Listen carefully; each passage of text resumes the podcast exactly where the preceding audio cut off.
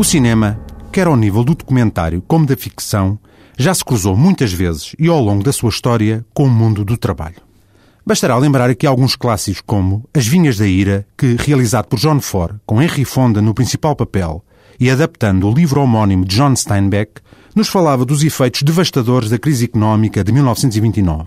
Dialog no Cais, de Alia Kazan, com Marlon Brando como cabeça de cartaz, numa luta contra a corrupção e o controle dos sindicatos pelo submundo do crime, ou ainda de Norma Ray, de Martin Ritt, com Sally Field a ganhar um Oscar como melhor artista pelo papel trabalhadora e sindicalista reivindicativa a desempenhado.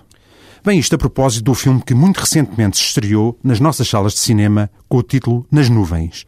Terceira fita realizada por Jason Reitman e protagonizado por George Clooney. A personagem de que Clooney veste a pele faz, em resumo, o seguinte. Despede trabalhadores.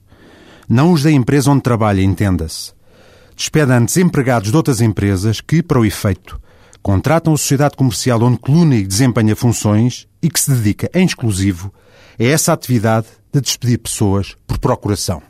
Esses empregadores que pretendem emagrecer os seus quadros de pessoal transferem então o odioso dessa decisão, bem como todos os procedimentos por ela exigidos para terceiros que a comunicam, aguentam em primeira mão com a reação incerta dos escolhidos e procuram adoçar a amarga pílula com uma pasta de conselhos e sugestões que lhes entregam e que, alegadamente, os ajudará a abrir as portas dos novos amanhãs profissionais.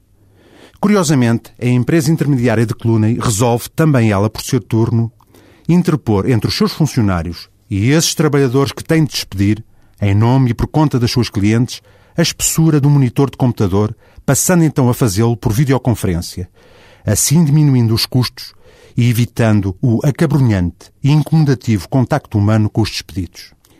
Porque, por mais que economistas, empresários, políticos, juristas e comentadores da nossa e de outras praças o defendam e dele façam depender o radioso futuro das sociedades ocidentais, despedir é, na esmagadora maioria dos casos, um ato doloroso, devastador para os empregados visados, destruidor de muitas expectativas e sonhos, de muitos equilíbrios conquistados a pulso, de muitas vidas e famílias.